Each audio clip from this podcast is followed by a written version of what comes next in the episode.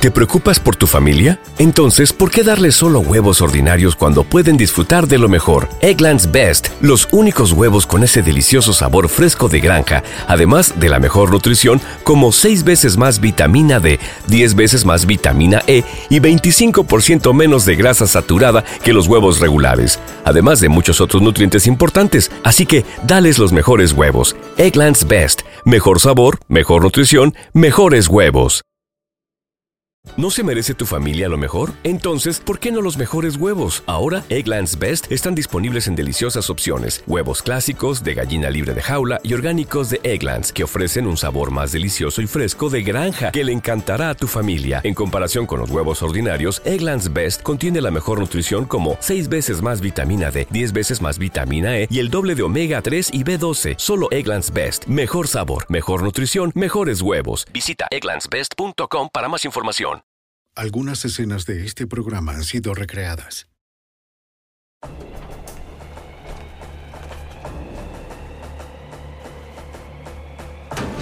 En Arizona, un cargamento de dinero desapareció en el desierto junto con los dos hombres contratados para protegerlo. El FBI no sabía si estaban implicados o fueron víctimas de una emboscada. Las respuestas estaban en algún lugar en el enorme y vasto territorio al norte de Arizona. Los agentes del FBI lucharon por unir todas las pistas dispersas para revelar la verdad. La evidencia se acumula, no hay sospechosos evidentes. El centro de comercio es bombardeado. Ted Kaczynski es arrestado.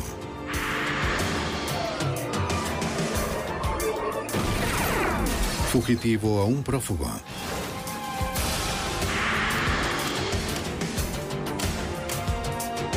Los archivos del FBI. Robo mortal.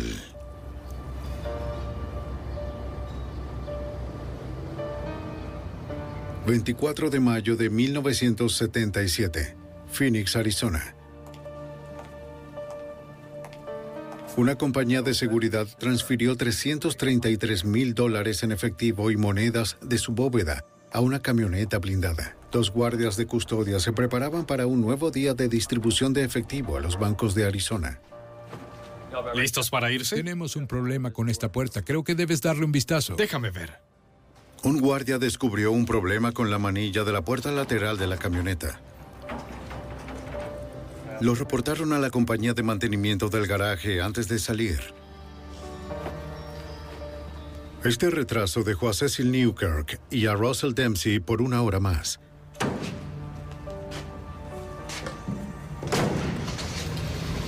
La ruta del día incluía paradas de Phoenix a 241 kilómetros al norte de Flagstaff. Hola, unidad 26, a Central. Con el fuera. retraso iba a ser muy difícil hacer todas las paradas. Los bancos esperaron por las entregas para poder dispensar efectivo a sus clientes.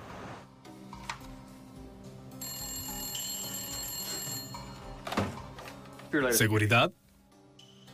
Para las 10.30 de la mañana, la compañía de seguridad recibió la llamada de un banco en la que se quejaban de no haber recibido la entrega.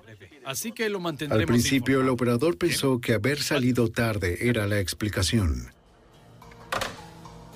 Pero durante toda la tarde, el operador no pudo comunicarse con los guardias. Central a mensajero 1.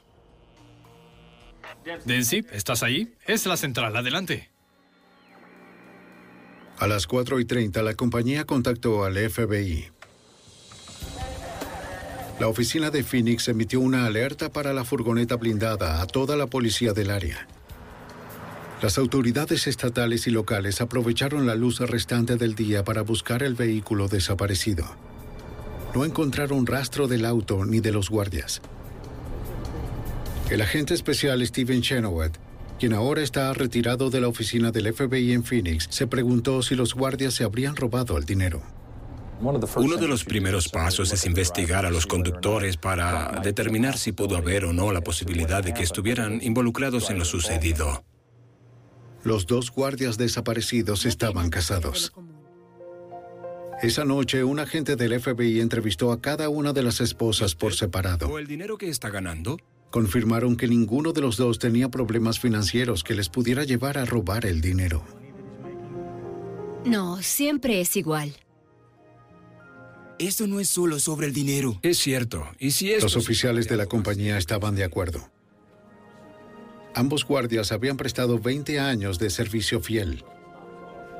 La ruta de la furgoneta desaparecida cubría una amplia área del estado. Las autoridades tenían cerca de 1.600 kilómetros cuadrados que revisar y la mayor parte de ese terreno es desierto.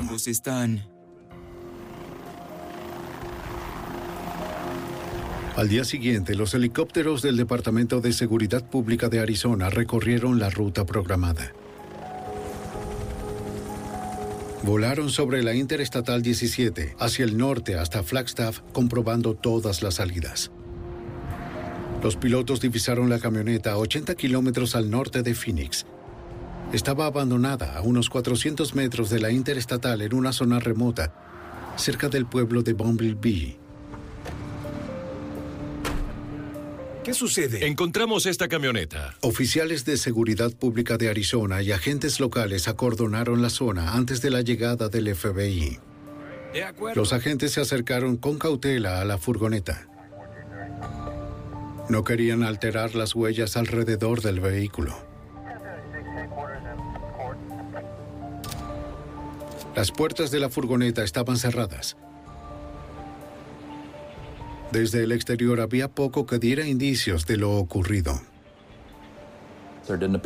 No parecía haber señales de lucha en el interior, pero tuvimos que entrar al vehículo antes de poder iniciar una investigación exhaustiva o análisis del mismo. Y no fue hasta más tarde esa mañana que nos entregaron el juego de llaves de repuesto y pudimos entrar.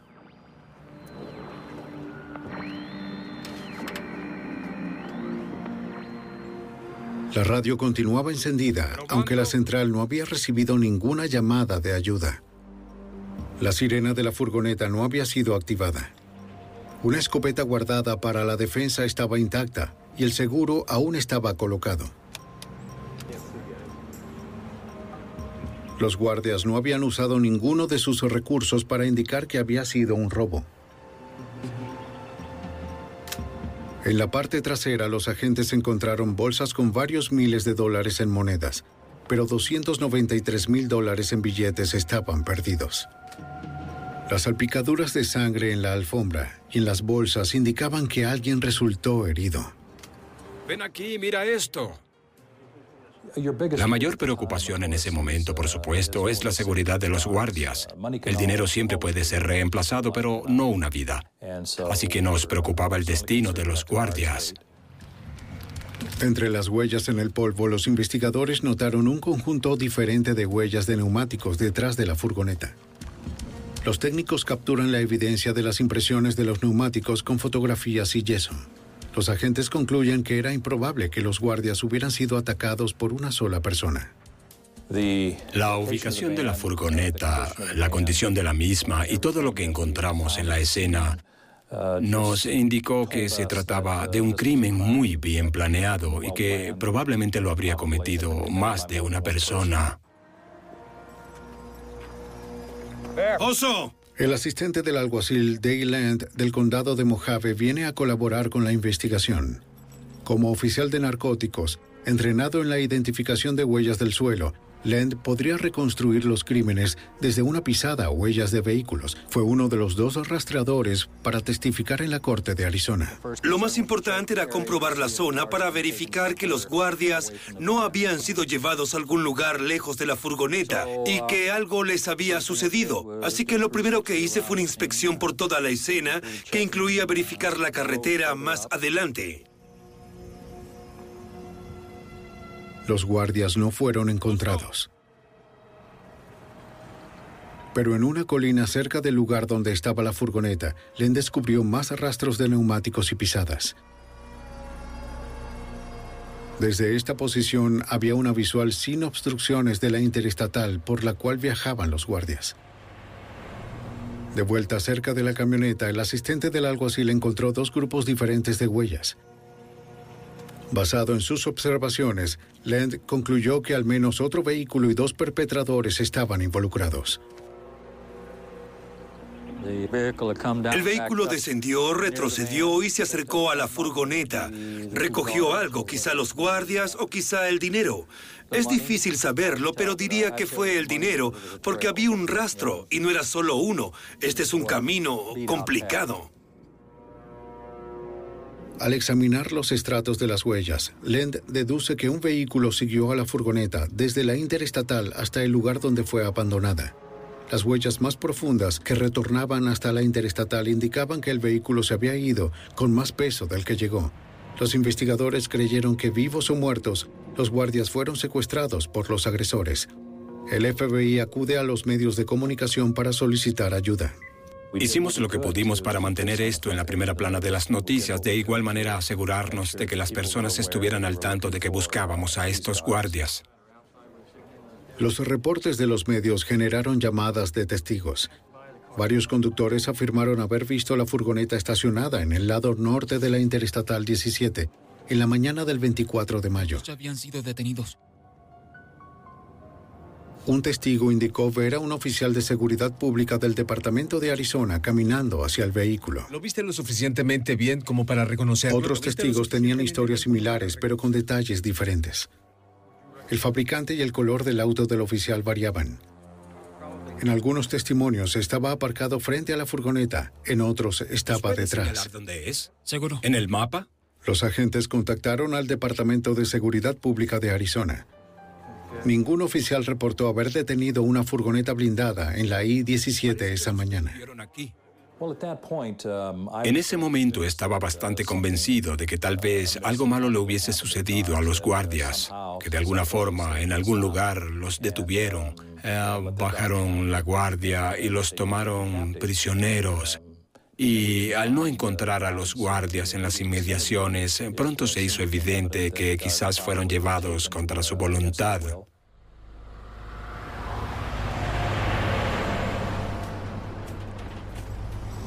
El FBI y el oficial Land buscaron en la Interestatal 17 el lugar descrito por los testigos. El sabueso encontró el lugar donde se creyó que la furgoneta fue detenida. Las marcas eran recientes, tenían un lapso de entre 24 y 48 horas. Se podía ver dónde estaba la puerta, por donde alguien se había bajado, el lugar de las marcas de desgaste en el suelo. Parecía que había habido movimiento. Las hendiduras y marcas en la tierra indicaban que hubo una lucha cerca de la parte trasera de la furgoneta. Las huellas de neumáticos de un segundo auto en la interestatal coincidieron con las del área donde fue abandonado el otro vehículo. Curiosamente, las mismas huellas fueron encontradas más adelante, justo enfrente donde la camioneta había sido detenida. Varios conductores incluso se sometieron a hipnosis para proporcionar detalles a un dibujante de lo que recordaban. Algunos recordaron que el oficial de la escena llevaba un sombrero. Otros declararon que no lo llevaba, pero ninguno de los bocetos produjo ninguna pista. El FBI había llegado a un callejón sin salida. Luego, en la mañana del 16 de junio de 1977, a 482 kilómetros al noroeste del lugar de la escena, dos hombres hicieron un terrible descubrimiento mientras pescaban en el lago Mill. Los hombres descubrieron a un cuerpo flotando en la bahía de Bee.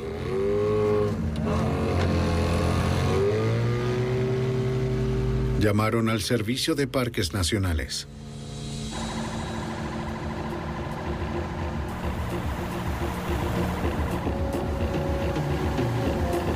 Los investigadores se dirigieron rápidamente al lugar donde el cuerpo fue visto. La policía local se unió a los buzos del Servicio de Parques Nacionales.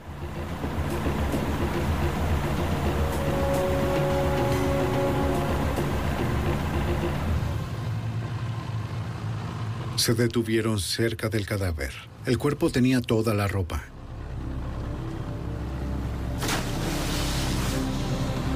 La cabeza y el torso estaban cubiertos con un bolso de lona. Un oficial recuperó una billetera del bolsillo trasero. Tengo una licencia de La conducir. víctima era Russell Dempsey, uno de los guardias desaparecidos. Los buzos registraron el área, pero no pudieron hallar el otro cuerpo. No muy profundo encontraron dos palos de madera unidos por una cuerda. Oigan, chicos. ¿Qué encontraste? ¡Una soga! Muy bien, tráele aquí.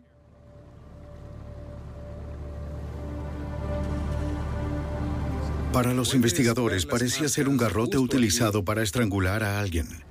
El robo pasó a ser una investigación por homicidio.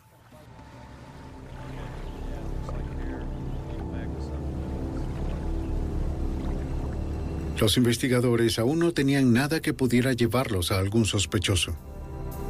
Solo sabían que un oficial de seguridad pública de Arizona o alguien vestido como uno podía estar involucrado. En la mañana del 16 de junio de 1977, los buzos del Servicio de Parques Nacionales de Arizona recuperaron un cadáver del lago Mead. Era uno de los dos guardias del vehículo blindado que habían desaparecido el 24 de mayo junto con 293 mil dólares. El paradero del segundo guardia y el dinero aún eran desconocidos.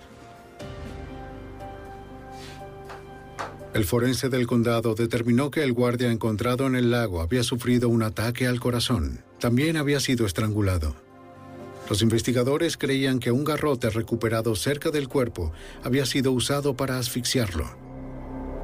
Una hebra de cabello de la víctima se encontró enredada en el garrote, lo cual daba crédito a sus sospechas. Los agentes del FBI se trasladaron al lago Mead para interrogar a las personas que frecuentaban el área del complejo turístico. Lo más probable es que quien quiera que hubiera tirado el cuerpo usara un bote para llegar a aguas más profundas. Más de 20 agentes realizaron un sondeo en las tiendas alrededor del lago, de unos 400 kilómetros cuadrados. Nadie reportó ninguna actividad sospechosa, pero los agentes colectan los recibos de alquiler con la esperanza de dar con el nombre de un sospechoso para su referencia. El agente especial Laird Houston, ahora retirado de la agencia Kingman del FBI, se unió al caso. Buscó nombres en los recibos de cualquier lugar que un viajero podía visitar en la zona. No teníamos buenas pistas sobre quién habría cometido este crimen y nuestro agente asistente encargado en la oficina de Phoenix decidió que los agentes del FBI revisaran cada estación de servicio desde la zona, desde donde el auto blindado fue localizado hasta el lago Mead, donde el cuerpo había sido transportado.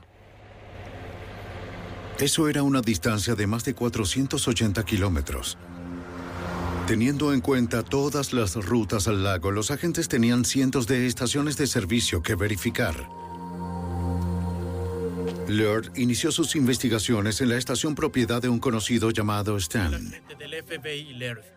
Le pregunté a Stan si había escuchado algo acerca del robo y me dijo, he esperado por alguien que viniera a hablar conmigo. Y luego me relató que el día después del robo, Tuvo que llevar su grúa hasta el lago Mead y sacar una camioneta que se había quedado atascada. El 25 de mayo, Stan recibió una llamada de dos hombres cuya camioneta estaba atascada en el lago en Bonnelly Landing. Los hombres le explicaron que se habían embriagado mientras pescaban y estacionaron su camioneta muy cerca del agua.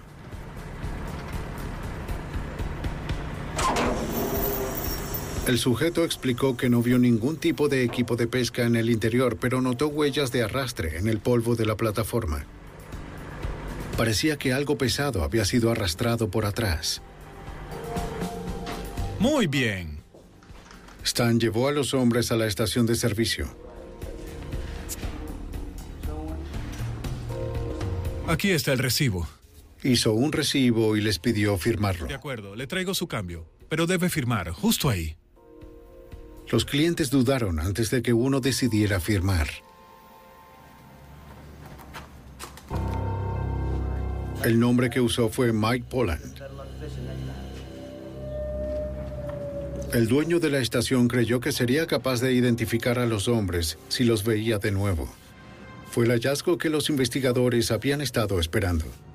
La facilidad para encontrarlo tomó por sorpresa al agente especial Histon. nombre o el del compañero? ¿Sabe cuál era su nombre? En el primer lugar que investigo encuentro esta información. Me tomó totalmente desprevenido y me impactó. Y dije, vaya, eso es, por fin tenemos algo por dónde comenzar. Los agentes buscaron el nombre de Michael Pollan entre los miles de recibos de alquiler de botes recolectados en el lago Mead. Después de varias horas lo encontraron.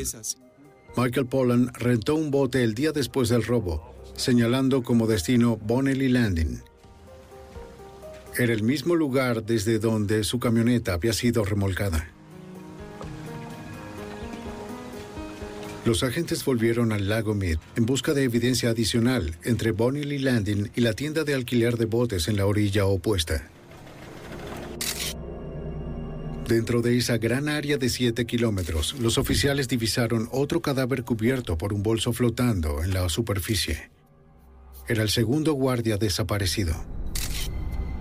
Recibió fuertes golpes antes de ser ahogado. El forense encontró dos bultos en su pecho que correspondían con las heridas provocadas por una pistola eléctrica.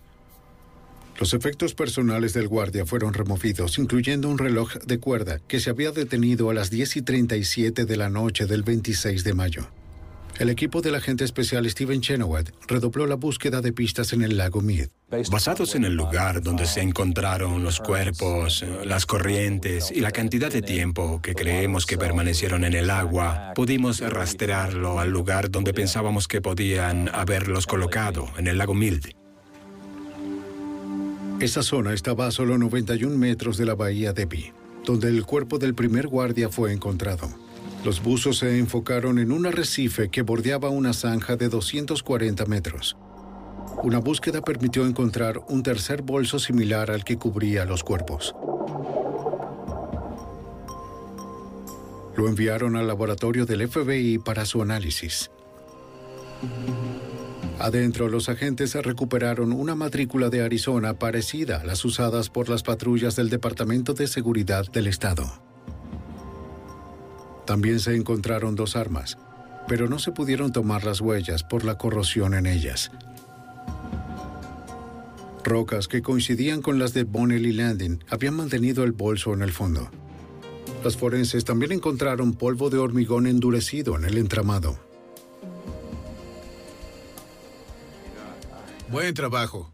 Los agentes se comunicaron con Stan con la esperanza de que el propietario de la estación pudiera identificar a Michael Pollan con la licencia. Tenemos algunas personas que nos gustaría que miraras. Uno de los dos hombres que lo contrató para remolcar su camioneta de Bonnelly Landing.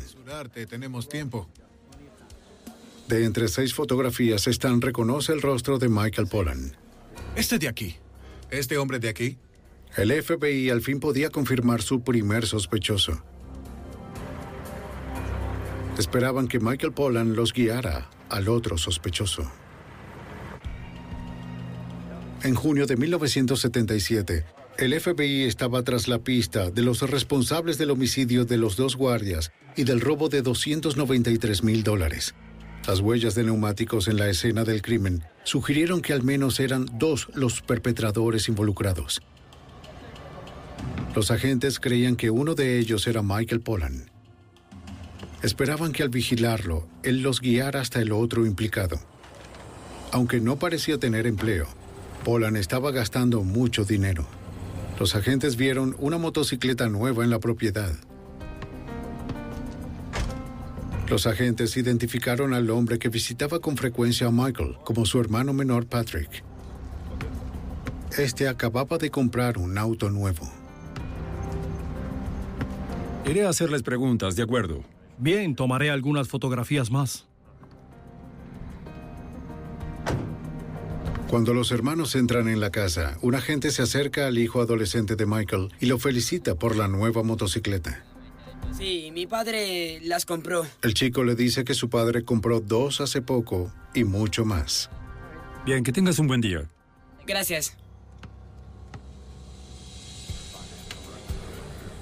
Los agentes ampliaron la investigación para incluir a Patrick Poland y solicitaron el historial financiero de ambos hermanos. Antes del robo a la furgoneta blindada, ambos tenían problemas económicos. Poco tiempo después, sus deudas fueron canceladas y compraron nuevos autos. El agente especial Steven Chenoweth comparó sus ingresos con sus nuevos hábitos de consumo. Tratamos de documentar tanto como pudimos sobre cuánto dinero gastaban y los medios que tenían para sustentarse. Ambas cosas no parecían concordar y cuando eso sucede y se sabe que las personas tienen acceso a grandes cantidades de dinero sin una verdadera fuente de ingresos, es una pista muy buena para nosotros. Ellos lo usaron, se llevaron el auto. Los agentes entrevistaron al padre y fotografiaron su camioneta. El señor Poland admitió que sus hijos tomaron prestada la camioneta el día del robo. Señor Poland, disculpe. Sí, señor. ¿Puedo tomar una muestra? No hay problema. El padre mezcló concreto en la plataforma semanas antes del robo. Los agentes tomaron una muestra del polvo para procesarlo. Los forenses del FBI analizaron la muestra.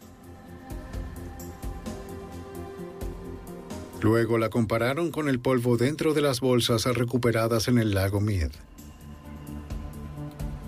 Concluyeron que la sustancia en el interior provenía del mismo lote que el concreto encontrado en la camioneta.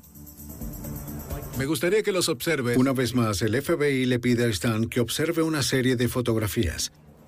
El dueño de la estación de servicio no pudo identificar a Patrick Poland como el acompañante de Michael. Se ve exactamente igual. Cuando la remolqué, pero reconoció la camioneta de su padre como la que remolcó del lago. Sí, esa es, esa es. seguro? Sí, estoy seguro. En la mañana del 27 de julio de 1977, los agentes llegaron a la casa de Michael Pollan con una orden de registro.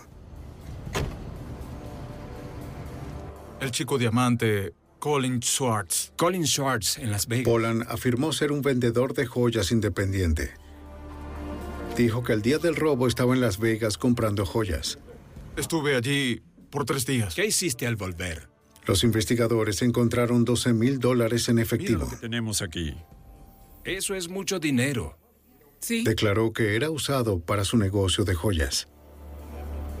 Los agentes confiscaron varios recibos. Uno de ellos era por un par de pistolas eléctricas de alto voltaje vendidas a un hombre llamado Mark Harris un mes antes del robo. ¿Reconoces a estas personas? No muy lejos de ahí, los agentes registraron la casa del hermano de Michael, Patrick Pollan.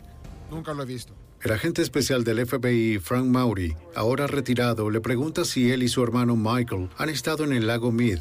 Patrick contó una versión diferente a la de su hermano. Primero dijo que su hermano y él habían ido allá a pescar. Estaba muy nervioso, demasiado nervioso. Tuvo muchas dificultades para explicar varias cosas de su paradero, en particular el día del crimen y el día después. Continuemos con el interrogatorio. Mientras Patrick era entrevistado, recibió una llamada. Tres agentes acaban de venir a mi casa. Quieren saberlo todo. Era su hermano Michael. Sí, también están aquí le instó a no hablar con los investigadores. En la revisión de la casa de Patrick encontraron un arsenal de armas y 16 mil dólares en efectivo. El FBI rastreó y procesó los autos que los hermanos poseían antes del robo. Las marcas de los neumáticos no coincidieron con las encontradas en la escena del crimen. Los forenses no hallaron ninguna evidencia física que vinculara los autos con el suceso. Los agentes visitaron la tienda de armas donde las pistolas eléctricas fueron vendidas a Mark Harris antes del robo. El vendedor que las vendió solo pudo recordar que Harris era un hombre blanco de poco más de 20 años. Ya que el recibo fue encontrado en la casa de Michael Pollan, presumen que quizás es un alias. Uno de los procedimientos que hace el FBI es tratar de eliminar otros sospechosos lógicos. E hicimos eso en este caso. El nombre Mark Harris, nombre bastante común, tuvimos que descartarlo porque no era otro más que el alias de Mike Polland. El agente especial Maury busca en los registros públicos a todos los Mark Harris con edades entre 25 y 40 años. De hecho, encontramos literalmente cientos de Mark Harris en registros vehiculares, registros de motocicleta, guías telefónicas y en cualquier caso hasta visitamos sus casas. Los rastreamos e interrogamos y descubrimos que no tenían nada que ver con este crimen. Sin pruebas de que Mark Harris fuera un alias para Michael Pollan y ninguna evidencia que relacionara a los hermanos con los crímenes, los agentes no pudieron arrestarlos. Durante los próximos 10 meses, lo único que podían hacer era hacer seguimiento cuidadoso a todos sus movimientos. El agente especial Chenoweth hizo vigilancia en helicóptero. Queríamos saber todo lo que Michael y Patrick hacían, lo que habían hecho y lo que iban a hacer. Los investigadores siguieron llevando un registro sobre los hábitos de gasto de los hermanos. Vieron a los Pollan cerrar un trato en un centro de juegos. A pesar de las evidencias circunstanciales, los agentes no pudieron hacer un arresto. El FBI tenía que encontrar evidencia más fuerte para evitar que los hermanos quedaran impunes. ¿Cómo estás? En abril de 1978, el FBI sospechaba que Michael y Patrick Pollan asesinaron a dos guardias y robaron casi 300 mil dólares. Después de 11 meses de investigación, los agentes no tenían pruebas suficientes para convencer a un jurado de emitir un veredicto. El agente especial del FBI, Frank Murray, buscó desesperadamente pruebas para fortalecer el caso. Lo que necesitábamos era evidencia física. No teníamos huellas dactilares, no teníamos buenos testigos oculares, tampoco había partes de evidencia física que pudieran relacionar a Mike y a Pat Pollan con el crimen. El agente se centró en los tres bolsos de lona recuperados del lago Mead con los cuerpos de los guardias. Verificó en más de 20 lugares en el área de Phoenix buscando el posible lugar de fabricación. En ninguno reconocieron el trabajo. Nadie podía darme la más mínima pista sobre quién podría hacer un bolso como ese. Algunos incluso dijeron que era probable que no fuera de la ciudad. Me sentí desalentado. El agente visitó la última tienda en su lista y mostró el bolso. El dueño reconoció que pertenecía a su compañía. Era de tamaño personalizado con una costura única que solo hacían algunas de sus costureras. También identificó el cordón que fue ordenado de forma especial, comprado en una compañía de Georgia. Por lo que el dueño sabía su tienda era la única en toda la zona que hacía los bolsos así.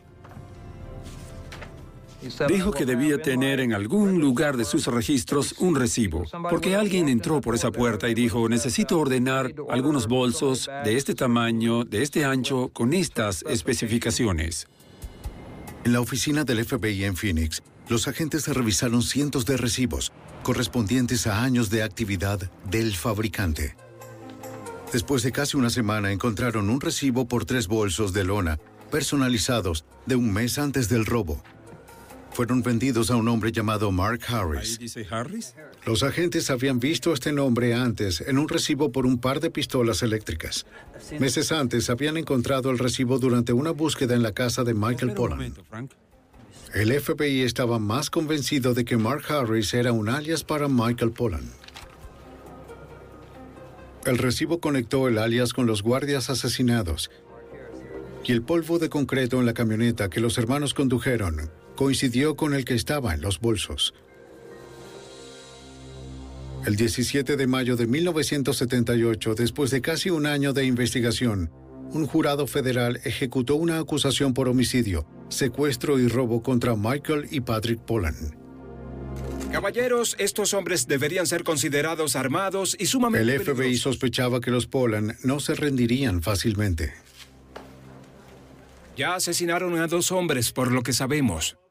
Tienes tu plan de ruta, vas a atrapar a Patrick y nosotros Entendido. atraparemos a Mike.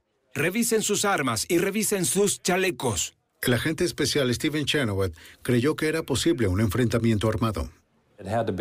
Teníamos que planear todo muy bien y ser muy cuidadosos. Los Polan eran muy violentos, lo habían demostrado, eran muy propensos a ser violentos. El destino de los guardias así lo demostró. Y si de algo estábamos seguros, era que no podíamos arrestarlos mientras estaban en la casa y debíamos esperar que estuvieran alejados de ellas. Este sujeto. Los agentes temían que los sospechosos se atrincheraran en sus casas y comenzaran un tiroteo si descubrían que iban a arrestarlos. Los agentes esperaron que Patrick Polan apareciera. Cuando por fin lo hizo, se dieron cuenta de que portaba un estuche para una pistola.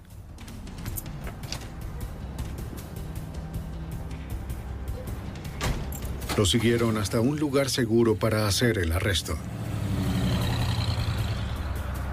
El segundo equipo de detención esperó a que Michael Pollan saliera de una oficina de bienes raíces. Una vez fuera del lugar, habría menos riesgo para los transeúntes si se presentaba un tiroteo. El primer equipo de arresto atrapó a Harris fuera de la sala de juegos. Los agentes lo interceptaron antes de que entrara al edificio. ¡Quieto, quieto! ¡No se mueva! Aléjate, aléjate. Date la vuelta. Date la vuelta. Nos identificamos, aunque ya me conocía por las visitas anteriores. Le dije que había llegado la hora y que teníamos órdenes para arrestarlo. Se rindió sin ningún problema. Estaba armado, tenía una Magnum 44 y otro par de armas en su auto, pero no hizo el más mínimo esfuerzo para utilizarlas. Los agentes comunicaron por radio al otro equipo que Patrick había sido atrapado.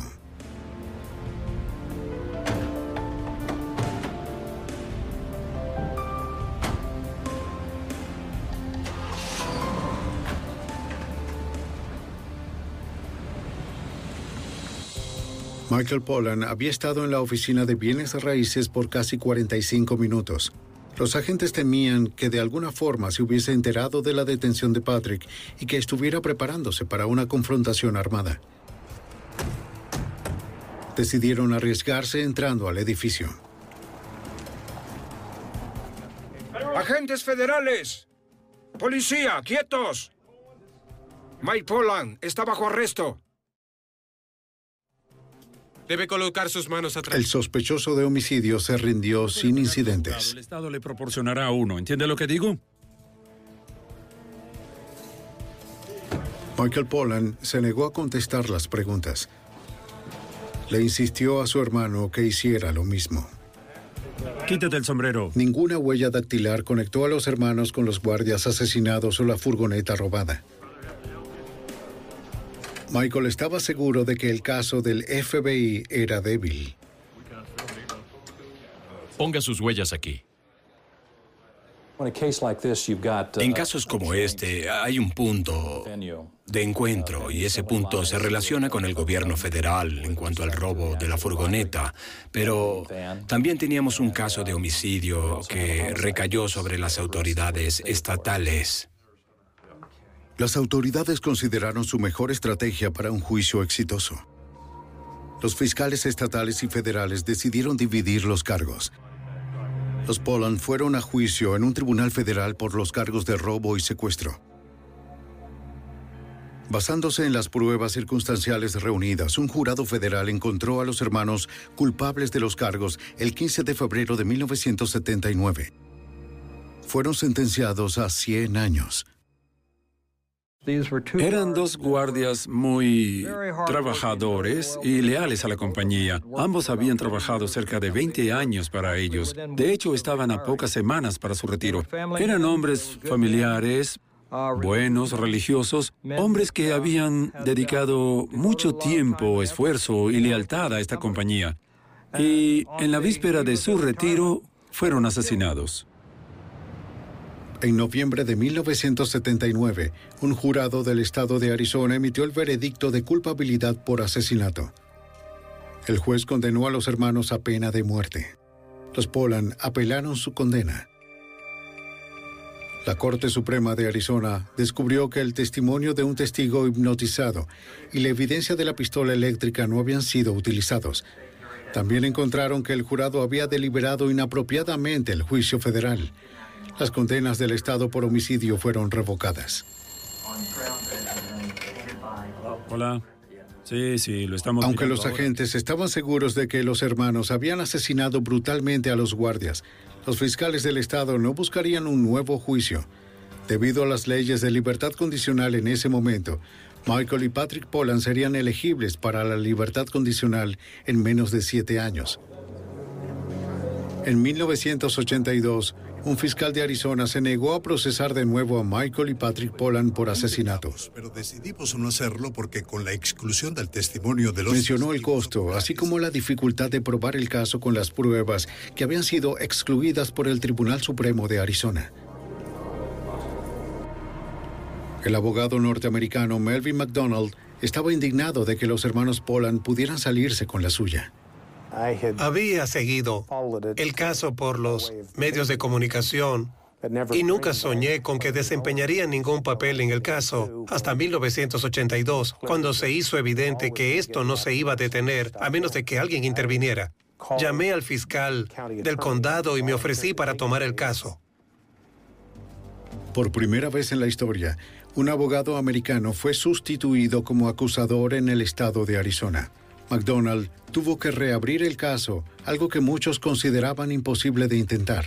Habían transcurrido cinco años entre el momento del crimen y el momento del juicio. Los testigos viajan alrededor de todo el país. Los recuerdos se comienzan a desvanecer y tienes que recrear y presentar un crimen como si hubiese sucedido hace un mes, cuando te enfrentas al problema de que en realidad todo esto pasó hace cinco años. El fiscal quería establecer la hora exacta en la que las víctimas fueron arrojadas al lago Mead y demostrar que era la misma hora en que los Polan estaban en el lugar, así que no quedaría duda de que los Polan eran los responsables. Uno de los problemas con el hallazgo de los guardias fue que sus cuerpos no los recuperaron sino hasta seis semanas después. Eh, sabíamos que la defensa argumentaría que podían haber sido arrojados ahí en cualquier momento. Trabajando con el FBI, el fiscal encontró una parte de la evidencia que se había pasado por alto en los juicios anteriores, el reloj de cuerda del segundo guardia.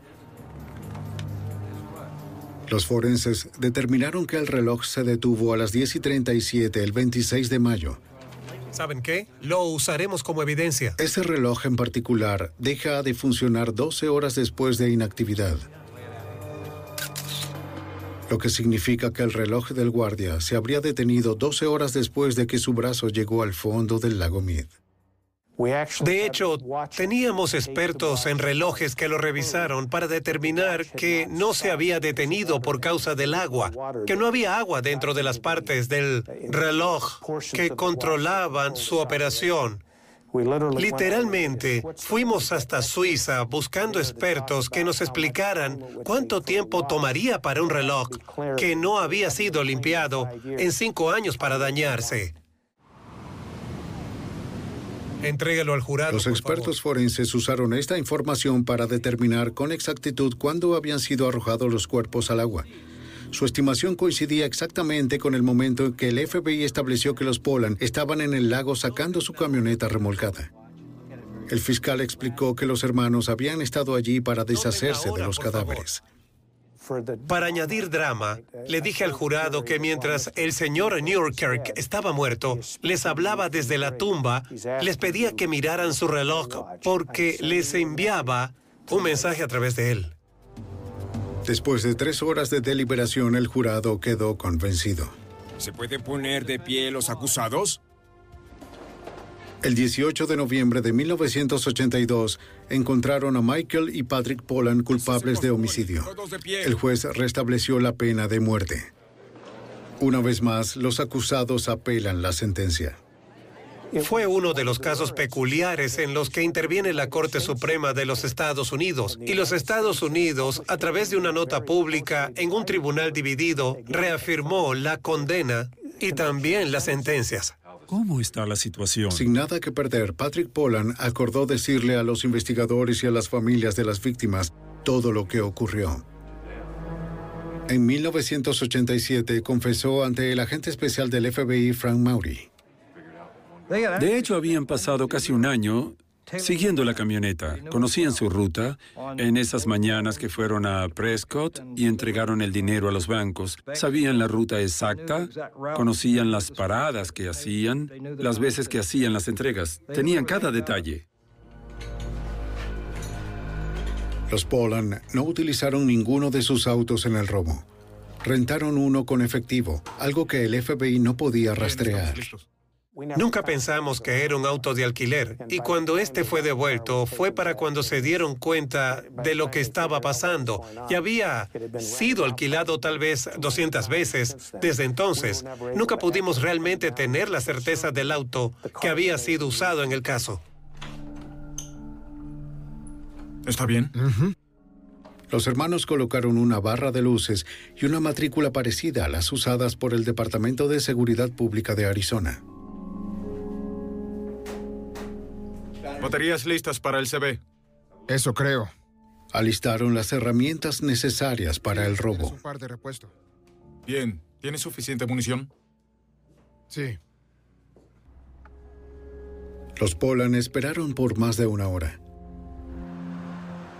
La furgoneta se retrasó inesperadamente. Por fin avistaron a su presa.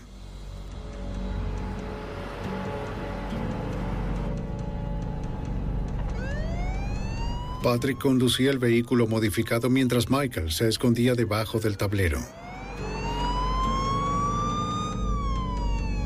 Detuvieron la furgoneta con el pretexto de exceso de velocidad.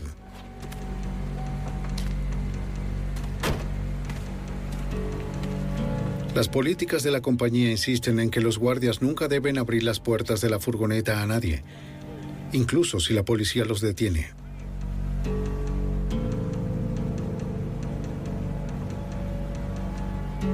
Patrick ordenó al conductor que saliera del auto. Al no seguir el procedimiento, el conductor y su compañero quedaron indefensos.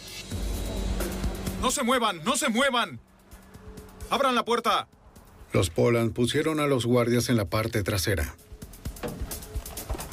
Michael iba a conducir la camioneta mientras Patrick iba en el otro auto. Pero cuando se fue, la furgoneta no lo siguió. Esto explicaba las huellas encontradas enfrente de donde la furgoneta fue detenida.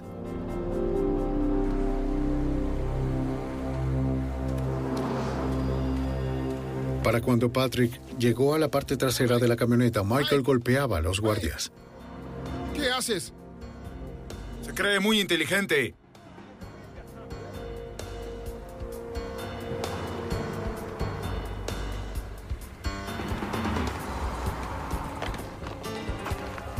Aturdieron a los guardias con pistolas eléctricas. Dispara.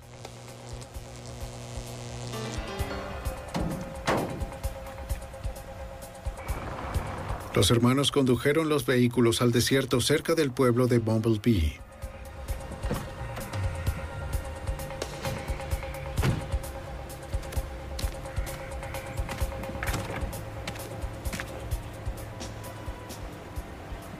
Pat.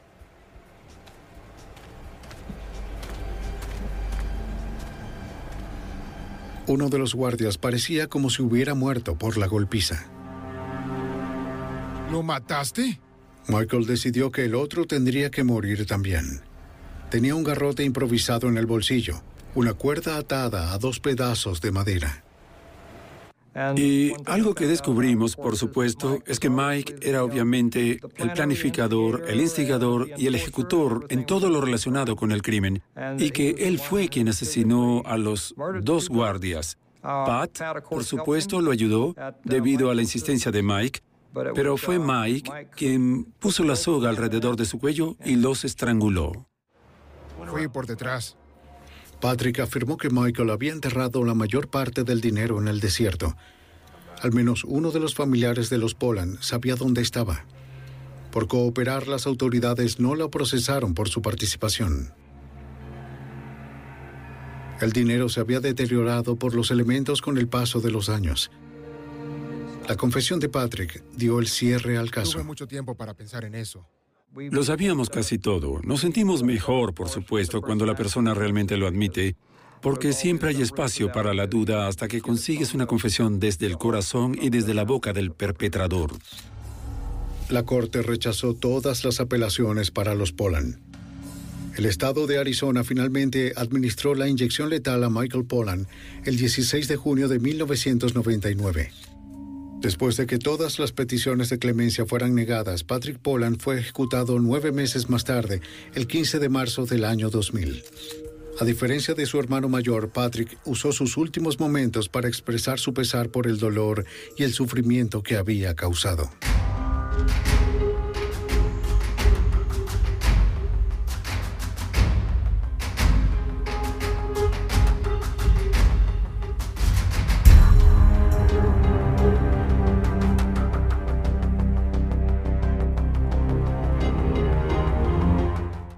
¿Te preocupas por tu familia? Entonces, ¿por qué darles solo huevos ordinarios cuando pueden disfrutar de lo mejor? Eggland's Best, los únicos huevos con ese delicioso sabor fresco de granja, además de la mejor nutrición, como 6 veces más vitamina D, 10 veces más vitamina E y 25% menos de grasa saturada que los huevos regulares, además de muchos otros nutrientes importantes. Así que, dales los mejores huevos. Eggland's Best, mejor sabor, mejor nutrición, mejores huevos.